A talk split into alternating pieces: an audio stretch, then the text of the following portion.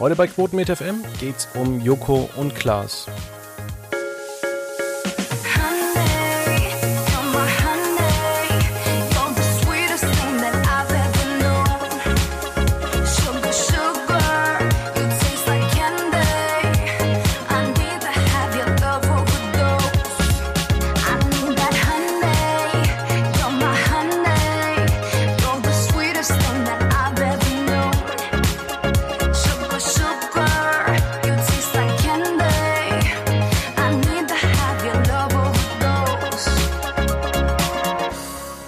Damit herzlich willkommen an einem trüben Mittwochnachmittag bei Quotenmeter FM. Wir wollen heute über Joko und Klaas, äh, den Aushängeschildern von ProSieben reden. Und da habe ich mir einen Experten dazu geholt, der sich mit der ganzen Materie auch ganz gut auskennt. Das ist mein lieber Kollege Sidney Schering. Hallo, ich weiß nicht, ob ich wirklich ein Experte bin, aber danke fürs Lob. ja, ich denke mal schon, dass du dich mit dem mit der Thematik mehr auskennst als jetzt viele unserer Zuhörer, die gar nicht die Zeit dazu haben. Erstens, das Ganze alles anzugucken und das nächste, ähm, ja, sich auch innerlich damit äh, so zu beschäftigen. Ja, also es gibt schon einige Joko Klaas Hardcore-Cracks, an die komme ich bei weitem nicht ran, aber ja, ich, ich schaue mir als der Gelegenheitszuschauer, das stimmt. Genau. Ähm, fangen wir doch mal an. Jetzt kam zuletzt äh, viermal in Folge Joko und Klaas gegen Pro7. Das war jetzt die zweite Staffel.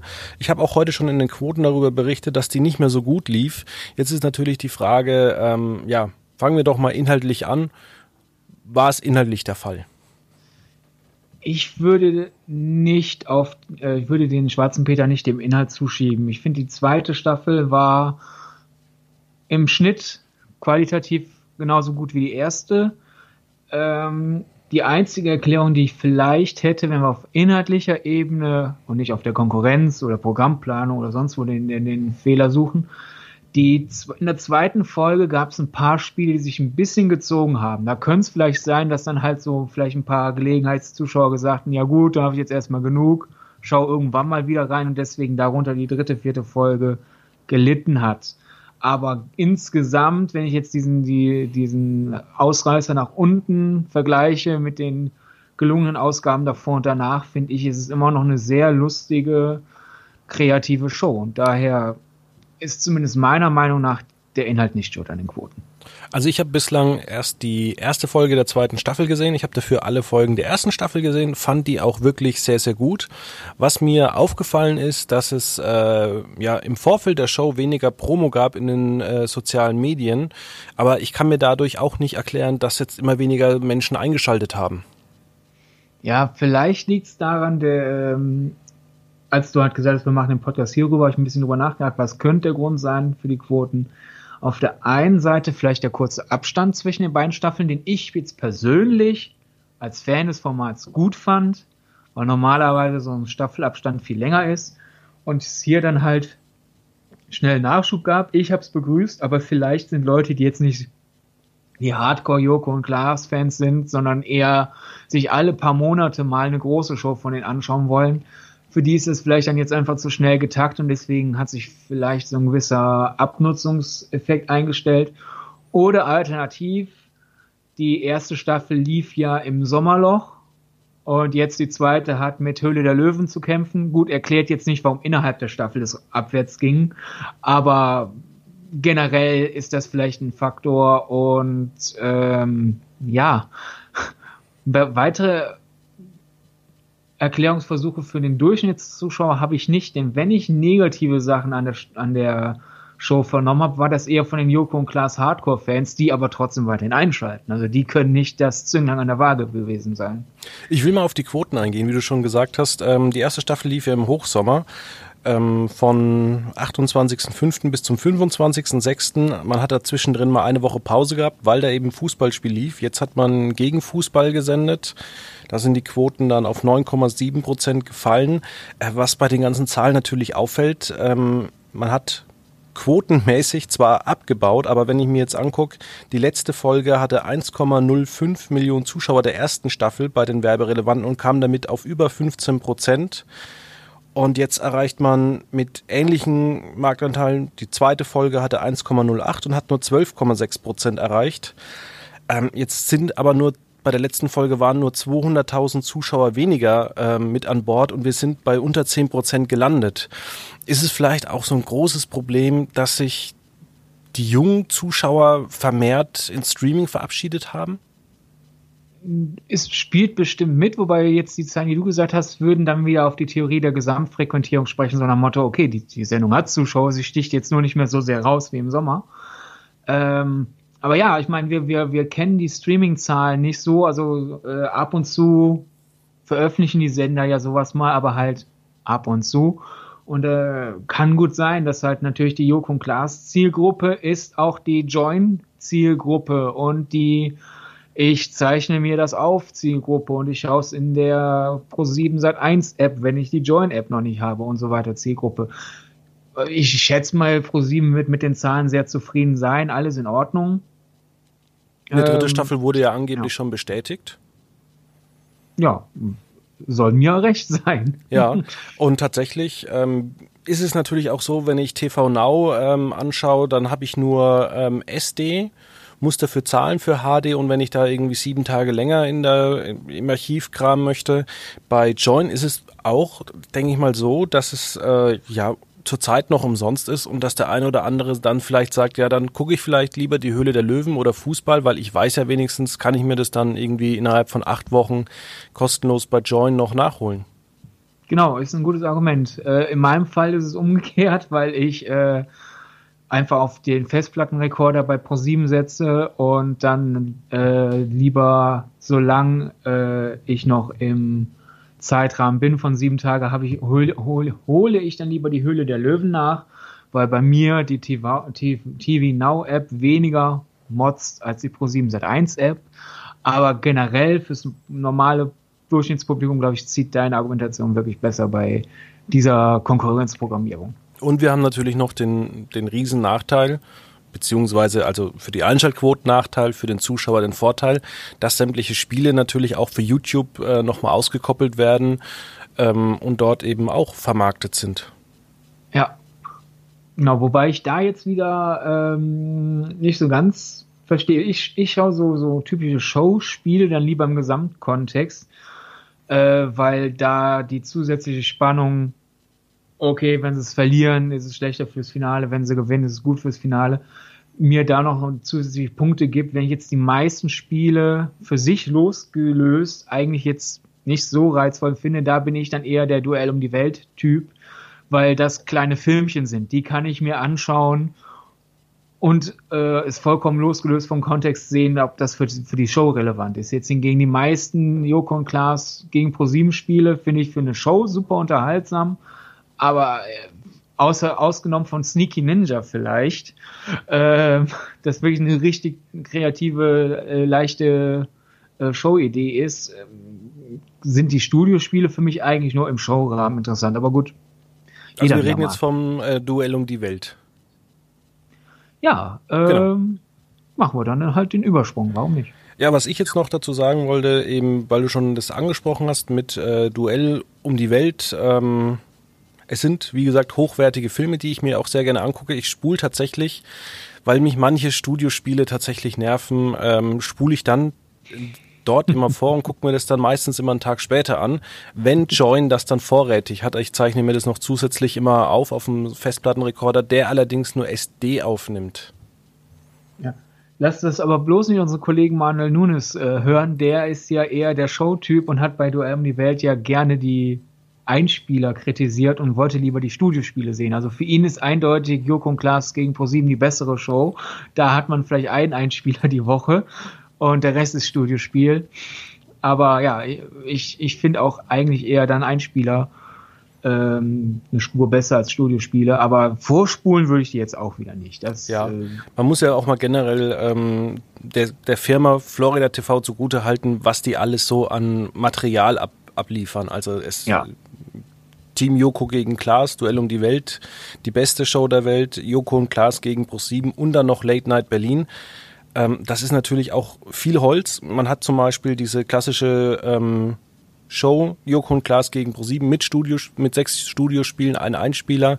Dann wiederum setzt man auf diese ähm, Duell um die Welt mit riesigen Einspielern, wo es auch wirklich aufwendig war.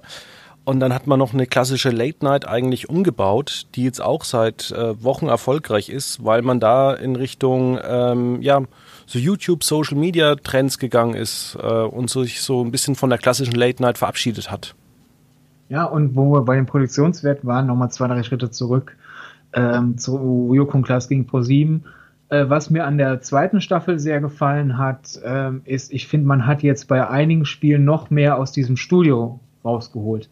Denn dieser äh, ähm, interaktive Screener-Fußboden sozusagen, den man pro, je nach Spiel komplett anders gestalten kann, war in der ersten Staffel meistens eher, oh, guck mal, haben wir uns was Geiles eingekauft und jetzt in der zweiten hat man da öfter mal wirklich auch wirklich das Spielbrett draus gemacht und das macht dann schon wirklich mal was her und das ist wirklich eine Innovation, die jetzt äh, sich, die jetzt dazu beiträgt, dass die Sendung aus dem typischen deutschen Show ähm, Einheitsbrei rausragt, denn sehr viele Sendungen fühlen sich durch das sehr ähnliche Studio doch sehr ähnlich an. Und da kommt halt Joko und Klaas gegen Pro7 und äh, mit, mit diesem, mit diesem äh, Boden, allein da sind neue Möglichkeiten drin und eine andere Optik und das ja. hilft einfach, finde ich, da der Sendung ein eigenes Feeling zu geben. Was ich ja klasse ähm, fand in der ersten Staffel, es war, glaube ich, die letzte Folge, die, das Galileo-Spiel das würde ich mir tatsächlich in, auch in der dritten Staffel sowas öfters wünschen, weil da geht's dann äh, tatsächlich auch mal um Nachdenken, wo man dann auch als Zuschauer was davon hat. Mhm, ja.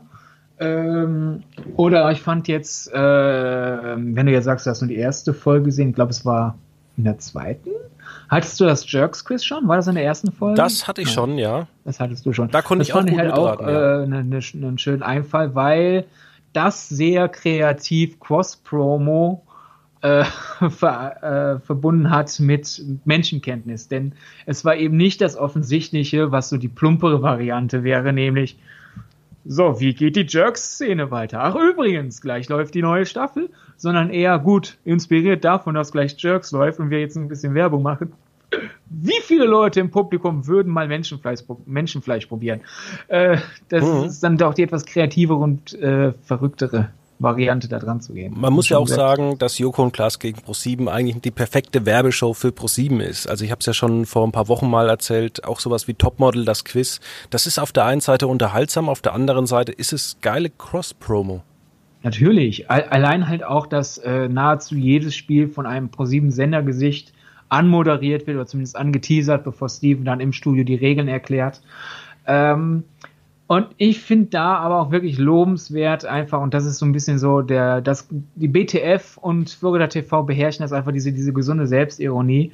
Hier dann halt auch sehr oft sind diese Einspieler, äh, in denen dann irgendwelche ProSieben Sendergesichter das nächste Spiel anteasern, eben nicht, oh, außerdem in drei Tagen um 2015, sondern es ist wirklich dieses, dieser, wenn man ProSieben schaut, hat es einen Wiedererkennungswert und auch sehr oft Selbstironie. Also vor allem die ganzen Galileo-Leute, die schon mal während Joko und Klaas gegen ProSieben was angekündigt haben, sind mit so viel Ironie rangekündigt. Die haben ihren Duktus von Galileo an Moderation einfach kopiert und das dann mit den Regeln aber einfach gemischt und sowas und das sorgt schon für sehr viel Spaß, jedenfalls bei mir.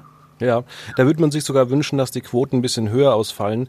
Ich habe ja. ja. vielleicht mir auch so ein bisschen gedacht, vielleicht ist es auch das Problem. Wir hatten, wie gesagt, äh, die erste Staffel von Joko und Klaas gegen ProSieben, die ja tatsächlich im Mai und Juni lief. Ähm, Team Joko und Klaas lief zuletzt am 16.02. Ähm, lief jetzt allerdings am 31.08. nochmal am 5.10. Wir hatten die beste Show der Welt, da lief die letzte Folge am 30.03. Ähm, auch Late Night Berlin war ein Tag zu Ende, bevor die neue, bevor Joko und Klaas gegen Pro7 gestartet ist. Und jetzt hat man eigentlich ähm, ja ständig Shows mit den beiden. Also wir haben Late Night Berlin, wir haben äh, vier Wochen in Folge Joko und Klaas gegen Pro7. Wir hatten aber auch ähm, am 5.10. das Duell um die Welt. Also ist es vielleicht auch ein bisschen zu viel Inhalt. Ich komme ja selber nicht nach. Und dann noch das Gastspiel bei der Live-Show bei dir zu Hause. Ja, die wieder unfassbar langweilig war, zeitweise. Also die erste Stunde das ich fand, sie haben im Vergleich zur ersten dazugelernt, einfach rein organisatorisch, der Ton war be besser abgemischt und ist, ich hatte mehr Feeling, wann ist Moderation, wann ist Regelerklärung, wann ist Spiel. Beim ersten Mal war es wirklich sehr chaotisch, aber nicht auf der äh, Rollfall-Kippspektakel-chaotisch-Variante, mhm. sondern eher in der, ja, gut, ihr kriegt gerade leider nicht geschossen, obwohl ihr zwei sehr fähige Live-Moderatoren habt.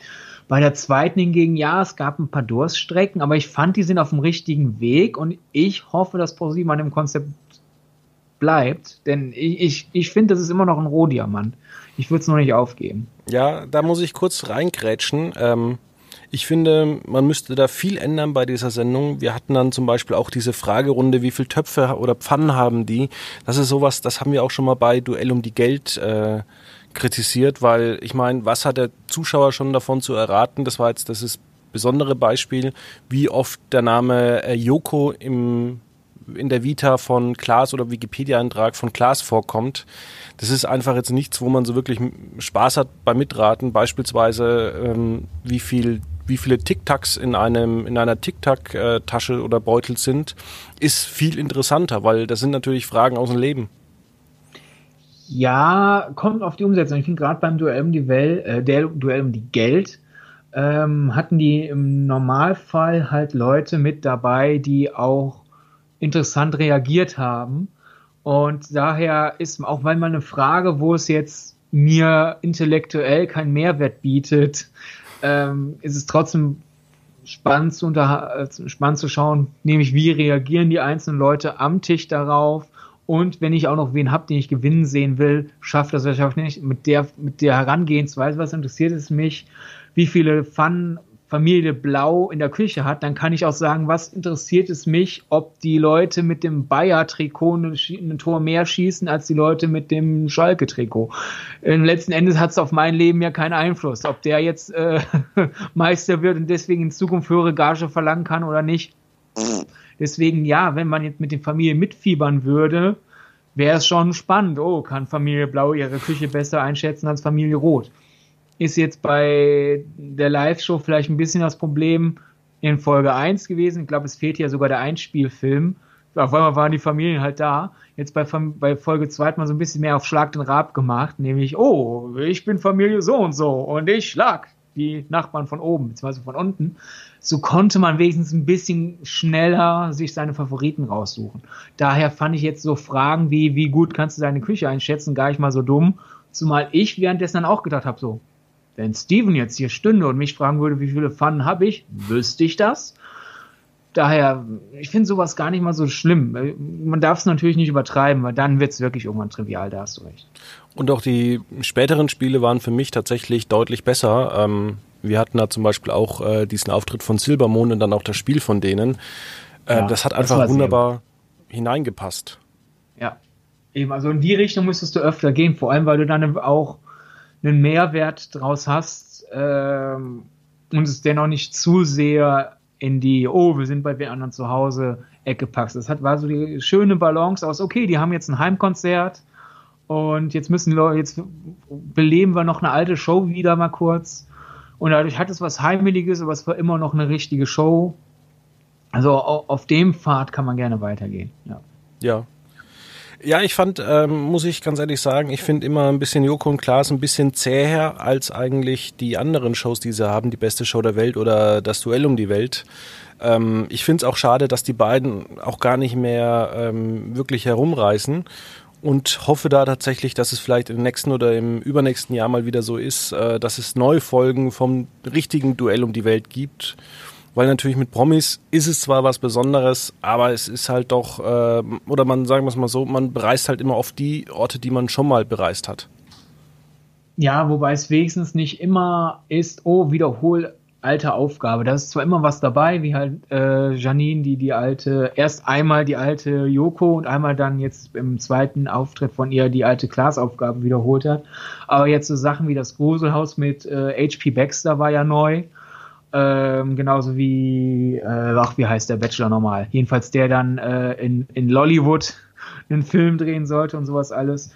Äh, ich, ich finde das vollkommen in Ordnung und äh, ich glaube, das alte Duell die Welt kriegen wir nicht wieder, denn äh, also es gab, es gab ja schon mal so eine Pause, wo es einfach hieß, ja, die haben nicht mehr so wirklich den Bock darauf und dann als dann wirklich offiziell auf die Duellvariante, auf die Teamvariante umgestellt wurde, hieß es ja auch auf den äh, Social Media von ProSieben und so. Man weiß da natürlich nicht hundertprozentig, ist es ein Scherz oder ist es ernst. Ähm, von wegen, die Versicherung hat den halt gekündigt. Ich würde es jedenfalls glauben. Die haben schon genug kranke Scheiße in der Sendung getrieben.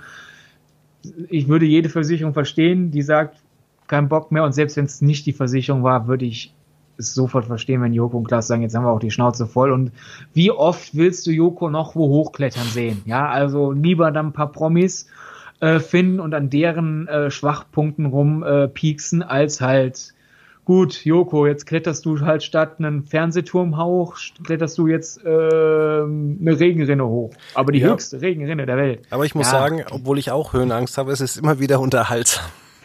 Ja, es ist immer wieder unterhaltsam, aber die Sache ist, irgendwann haben wir es drüber und darum lieber jetzt hier so alle paar Monate einmal eine Anspielung darauf, statt halt in, äh, also, ne, du weißt, worauf ja. ich hinaus will. Irgendwie, man, man muss es jetzt mal langsam was runterkochen lassen. Ja, und ich meine, mit Joko und Klaas gegen Pro7 haben sie ja eine geile Show äh, neu entwickelt. Und mal gucken, ja. was so in nächster Zeit kommt. Ich habe ja auch schon immer wieder gesagt, ich verstehe nicht, warum man nicht ab und zu das Duell um die Geld nochmal spielt. Es kann ja auch mal so eine kleine Staffel sein, vielleicht im, im Januar, ähm, parallel zum Dschungel. Vielleicht nicht unbedingt um 22.15 Uhr, aber vielleicht mal um 21.15 Uhr. Ja, ich glaube, parallel Stunde. zum Dschungel machst du die Sendung damit äh, endgültig tot. oh, wir haben hier etwas nach paar Jahren Pause ausgegraben. Oh, direkt scheiß Quoten. Ja gut, äh, dann, dann wirkt das wie eine Niederlage. Wenn man hingegen aufhört und alle fragen danach, dann, dann wirkt man äh, so, als wäre man gegangen, wenn es am schönsten ist. Ja, man könnte ja vielleicht auch mal zwischen Weihnachten und Neujahr vielleicht ein, zwei Ausgaben bringen. Oder halt einfach als, als, als Aftershow-Party nach Joko und Klaas feiern Weihnachten. Zum Beispiel, ja. Das fände ich lustig. Ja, also ich bin da auf jeden Fall gespannt, wie es da weitergeht. Ähm, ich muss, wie gesagt, viel nachgucken. Und ich muss auch sagen, ich gucke zurzeit von Late Night Berlin, weil ich es zeitlich auch nicht schaffe, immer nur die YouTube-Clips. Aber die, die picken sich da ja auch schon äh, schöne Beispiele raus. Also es, es, es, es ist jetzt nicht der ideale Weg, auf dem, äh, am Ball zu bleiben, aber da sie ja jetzt für YouTube-barere Clips drehen, komisches Wort, ich glaube, dass das damit zusammenhängt, dass die Quoten besser geworden sind, weil es wirklich eine Veramerikanisierung endlich mal ist, der deutschen Late Night, als dass man, als dass wir kennen, da, wir kennen die ganzen US-Late Night Shows ja auch nur so. Wir schauen uns die Highlight-Clips auf YouTube an und denken, boah, in Amerika haben sie aber geile Late Nights. Und wenn man dann halt äh, als, als One dann halt mal äh, Jimmy Fell nach Deutschland gebracht hat mit den, mit den Ausstrahlungen, hat man auch realisiert, ja, da ist auch viel Werbeblabla und gleich nach der Werbung machen wir folgendes und dann ist die Werbung, die hier bei One rausgeschnitten wurde und dann hieß es, ja, wir haben bis zur Werbung das und das gemacht und jetzt kommen nochmal die und die und dann realisiert man, ist doch nur so wie die Late-Night-Shows, die wir in Deutschland, in Deutschland kennen und, und uns darüber beschweren, warum die hier so langweilig sind und Amerika so gut. Ja. Ja, ich würde mal sagen, ich mache jetzt mal, oder fängst du mal an mit deinem Top der Woche? Ja, äh, geht flüssig rüber. Mein Top der Woche ist, dass Late Night Berlin äh, die bisher quotentechnisch beste Staffel hat und das, wie ich finde, vollkommen zu Recht, denn äh, die, die Highlight-Dichte ist größer geworden. Es, vielleicht liegt es daran, dass man halt einerseits Einspieler hat, die Klaas in Berlin in Aktion zeigen und dann in denselben Folgen dann auch noch andere Einspieler, wie halt zum Beispiel Betrug am Apparat oder diese von Stefan Raab übernommenen äh, Podcast am Apparat-Dinger. Damals waren es nicht Podcasts, jetzt schon, aber man zeigt ja wenigstens auch, dass es geklaut ist, als das Klaas ja bei den ersten paar Folgen von Podcast am Apparat ja auch irgendwie mit einem TV Total Hoodie oder einem TV Total Cappy oder sonst wie rumlief. Das ist ein schöner Tribut und somit darf man es gerne so nochmal machen. Ja, mein persönliches Highlight war ja im Februar, ich glaube, äh, was war das? Ähm, in Vino, wer, nee, in Wein liegt irgendwie sowas. Äh, da waren sie ja jedenfalls auf der Weinmesse. Und da hat man dann schon das Potenzial erkannt, dass auch wieder diese alte Gang äh, zusammengetrieben worden ist. Das hat dann schon extrem Spaß gemacht. Ja, ich glaube, mein Highlight ist wirklich Betrug am Apparat, weil man hat da wirklich, finde ich, gespürt, wie Klaas irgendwann auch privat sauer auf diese Betrugsanrufer war wo er dann einerseits in der Rolle bleibt, zum Beispiel des verträumten Künstlers, aber dann singend sagt, sie sind doch auch in erster Linie Mensch und erst in zweiter Linie Telefonmonster. Und sowas. Äh, hat mich gefreut, es war sehr lustig, es, es, es äh, war zu, schön zugespitzt. Und wie gesagt, so dieses, dieser Moment, wo Klaas die Rolle verliert und einfach wirklich sich über diese Arschlöcher aufregt, die Leute abzocken, fand ich sehr köstlich. Da hat übrigens Massengeschmack schon vor fünf, sechs Jahren äh, eine Person erfunden, Kai-Uwe Meier, und hat sich da mal angemeldet. Und da gibt's glaube ich, 400 Anrufe, die man sich bei YouTube anhören kann. Hm. es ist sehr, sehr lustig, äh, vor allem irgendwann, äh, also begibt sich da auch in verschiedene Positionen hinein und dann irgendwie drei Anrufe hintereinander, wo er dann einfach sagt, ja, Kai-Uwe Meier, der ist letzte Woche verstorben. Oh, okay, dann nehmen wir den raus. Ja, auch eine Möglichkeit. Ja, mein Top der Woche ist eine ganz große Sache und zwar ähm, Sky und HBO arbeiten deutlich äh, zusammen. Und zwar wollen sie noch mehr zusammen produzieren. Man hat ja schon Hits wie Chernobyl etc. Ähm, ja, produziert. Ähm, jetzt will man so ein bisschen auf HBO Max in den Skyländern erstmal verzichten. Wie es weitergeht in den nächsten fünf, sechs Jahren, weiß man noch nicht. Ähm, jetzt kommt allerdings erstmal ähm, HBO Max mehr oder minder bei Sky. Das ist natürlich auch für Sky eine, eine super tolle Nachricht, weil natürlich diese ganzen Serien und Filme ähm, Sky hochwertiger machen. Natürlich ist auch HBO so ein bisschen von Sky äh, abhängig, weil sie natürlich auch mit Chernobyl einen riesigen Hit hatten, der wahnsinnig viele Emmys abgeräumt hat. Und auf sowas wollen die natürlich auch nicht verzichten. Und ich glaube, es ist außerdem noch so ein Versuch ähm, des, des Markenverkaufens, denn ja, in den USA ist HBO eine Marke. Wenn dann äh, Time Warner, AT&T, die ja dann oben drüber noch sind, wenn AT&T Schrägstrich Warner sagt, oh, unser Streaming Service heißt HBO Max, dann sagt der Amerikaner, geil, cool. kaufe ich. Machst du das in Deutschland, heißt es höchstwahrscheinlich, hä?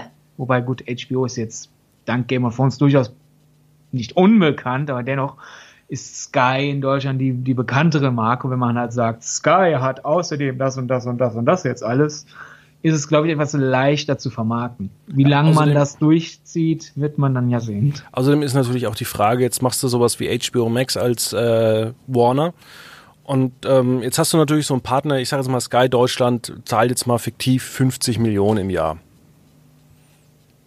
das musst du erstmal mit Abos gewinnen. So viele musst du erstmal in einem Jahr verkaufen, dass du da 50 Millionen umsetzen kannst. Ja, also äh, das ist ja interessant. Man denkt ja jetzt immer, so als, als Kunde, der jetzt hört, wie viele Streaming-Services jetzt so kommen, oh, jetzt wollen die alle Geld scheffeln, also noch mehr, die ganzen Konzerne.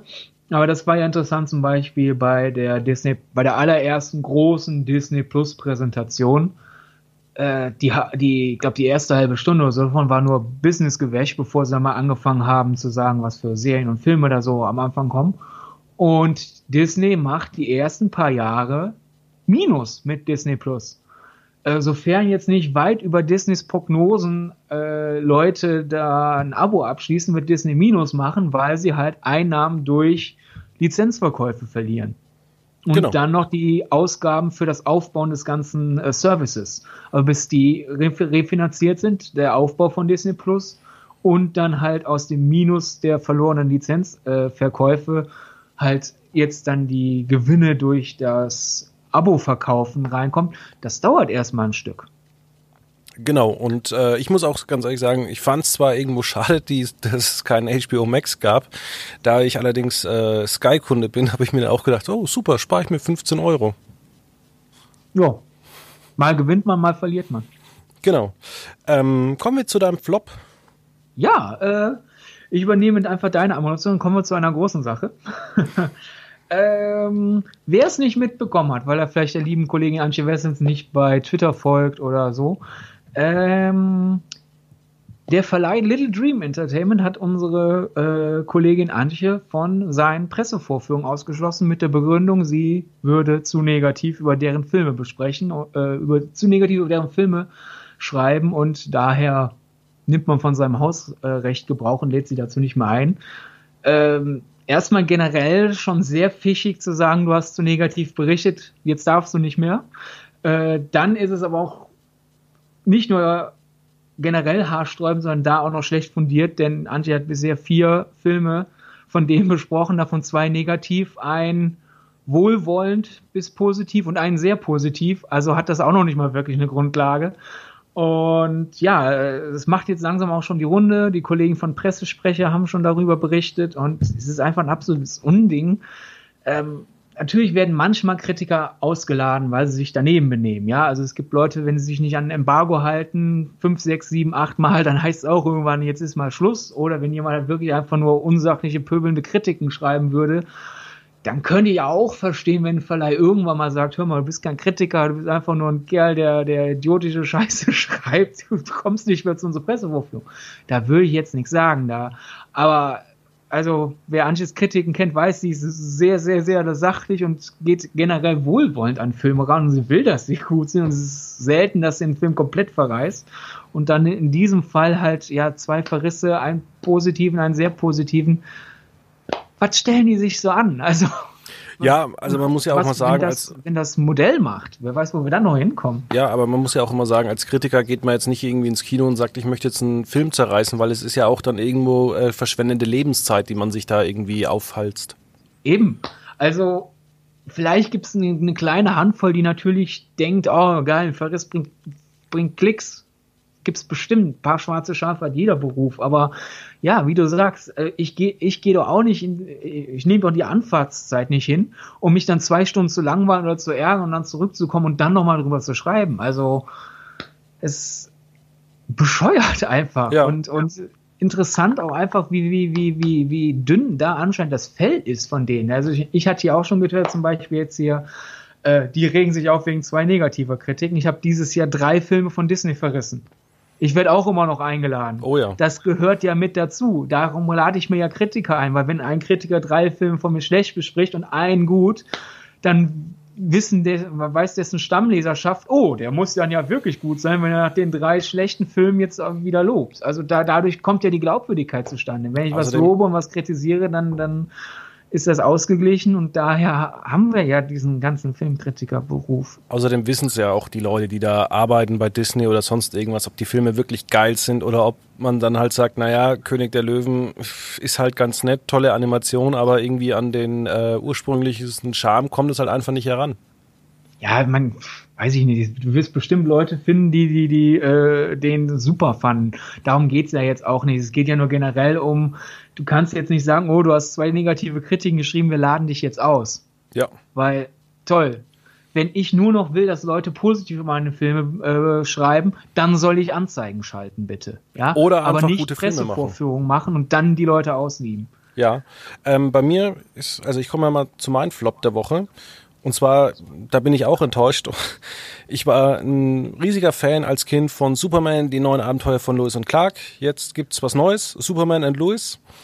Ähm, ich habe nur die Befürchtung, es wird eine weitere belanglose Serie aus dem CW Arrow Universum und äh, ja, also ich werde mir da vielleicht mal was antun, aber ich glaube nicht, dass das, das die große tolle Serie wird ja, ja, ich weiß es auch nicht. Ich, ich muss zugeben, mit dem ganzen Arrowverse komme ich nicht so ganz überein, aber ich lasse mich immer gern positiv überraschen. Ja, aber es ist, glaube ich, irgendwo jetzt mal so ein Punkt erreicht, da ist es, glaube ich, echt zu viel, in, also zu viele äh, Superhelden-Serien.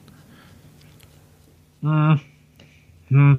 Das sagen die Leute über Filme auch und trotzdem gibt es immer noch gute Super Superheldenfilme, daher. Wir werden sehen. Genau. Wollen wir die News direkt hinterher schieben? Natürlich, ja. Ja. Ähm, meine Kurznachricht äh, der Woche ist, dass das Game of Thrones Autorenduo nach langer Ankündigung, sie würden das ja auf jeden Fall machen, jetzt doch nicht eine Star Wars Trilogie macht. Und lustigerweise, jetzt gehen wir in, in Richtung, ist es einfach nur ein Timing-Zufall oder hat es was miteinander zu tun? Man weiß es nicht. Es gibt lustige Zufälle in der Welt der Medien. Das Ganze war einen Tag, nachdem sie auf einem Panel, das live mitgetwittert wurde von einem Branchenjournalisten, ähm, mehr oder weniger zugegeben sie hatten keine Ahnung, was sie eigentlich machen bei Game of Thrones. So war halt die Frage, so ja, euer Pilot, die haben halt erzählt, ja, unser Pilot kam scheiße an. Aber haben wir irgendwie, dann hat HBO noch gesagt, hier, schreib mal ein paar neue Szenen. Und wir haben den, auch, dann haben wir den Darsteller halt gesagt, ja, find du die Figur. Ich habe keine Ahnung, wie ich an die Figur rankomme und sowas alles. Und ich glaube, in den Köpfen der beiden haben die halt einfach bescheiden geklungen. Ja, wir wussten nicht, was wir tun, es hat irgendwie geklappt. Aber so nach, so abgeschrieben wirkte es halt wie, wir sind Idioten und wir hatten einfach nur Glück. Ein Tag später machen sie nicht mehr ihren großen Star Wars-Wurf. Offizielle Lautbarung ist hingegen durch den Netflix-Stil haben sie nicht genug Zeit und ja, das kann der Grund sein. Das Timing ist trotzdem interessant. Ja, muss ich auch sagen, vor allem weil jetzt auch die letzten Star Wars Einzelfilme ja auch nicht so erfolgreich waren. Hm, ähm, und ja, die beiden. Ja, also, ja. Äh, in der Liste der Erfolg, also äh, wenn du jetzt die Trilogie meinst. Äh, ich meine die Einzelfilme. Die Ach so, ja, gut. Rock One war immer noch ein großer Erfolg. Solo war ein Misserfolg, das stimmt. Ist ja. jetzt also 50-50 im Moment. Okay. Ja, aber auf der anderen Seite fand ich es dann schon interessant, ähm, auch, dass die beiden eigentlich abgefeiert worden sind für sechs Staffeln Game of Thrones und die letzte, wo sie keine literarische Vorlage hatten, wurde von vielen als äh, relativ schlecht und erzählerisch äh, schwach eingestuft. Ähm, ich bin gespannt, wie jetzt die Netflix-Serien aussehen, ob die ähm, inhaltlich überzeugen können, ob da was kommt. Und ich würde da auch tatsächlich mal weitermachen mit meiner Kurznachricht, weil die ist nämlich so ähnlich. Und zwar HBO hat die Game of Thrones Serie mit Naomi Watts, wo schon ein Pilotfilm gedreht wurde, gecancelt bestellt aber jetzt eine neue Game of Thrones Serie, ein Prequel, das statt 1000 Jahre oder nee, mehrere tausend Jahre nur 300 Jahre in der ähm, Vergangenheit spielt und an der Serie ist der ähm, Buchentwickler, sagt mal, J.J. Martin, ja, beteiligt. Oder R.R. Martin, keine Ahnung. George R.R. Martin. George R.R. Martin. Okay, guter Zungenbrecher. Ja, ein bisschen. ja, äh, interessant auch, ne? Dann wieder ein Tag nach der, die beiden machen Star Wars nicht, die nächste Meldung aus dem Kosmos. Äh, keine gute Woche für die Game of Thrones Familie, könnte man denken. Ja, sind wir einfach mal gespannt, vielleicht äh, überzeugt die. Ist ja auch irgendwo schön, dass HBO nicht einfach jeden Game of Thrones Prequel auf die äh, Mattscheibe bringt, sondern tatsächlich da auch noch irgendwo nach Qualität geht. Ja. Und mal so se ganz selbstsüchtig gedacht, als jemand, äh, der, der ja halt ein großen Ki großes Kinofabel hat. Alles, was dafür sorgt, dass Naomi Watts nicht für Monate, wenn nicht gar Jahre an eine Serie gebunden ist, gibt uns die Möglichkeit, dass sie mehr Filme dreht. Das ist richtig, ja. ja. Dann kommen wir noch zu unseren TV-Tipps. Ja, äh, ich sorge mal für ein bisschen Kultur hier. Am 9. November auf Dreisat 2015 Camina Burana, das große Chorwerk von Karl Orff. Ihr kennt es, selbst wenn ihr euch der Name nichts sagt. Ihr habt das schon mal gehört. Das lief, glaube ich, in den 90ern bei jedem dritten Actionfilm im großen Finale oder in einem Riff davon. Äh, und dann auch noch vor spektakulärer Kulisse. Das wird nämlich aufgeführt äh, aus der verbotenen Stadt in Peking. Also hat man was fürs Ohr und fürs Auge. Das hört sich wirklich interessant an, werde ich mir gleich mal notieren.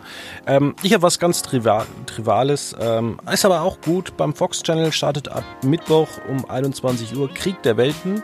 Eine Neuinterpretation ähm, kann man sich angucken.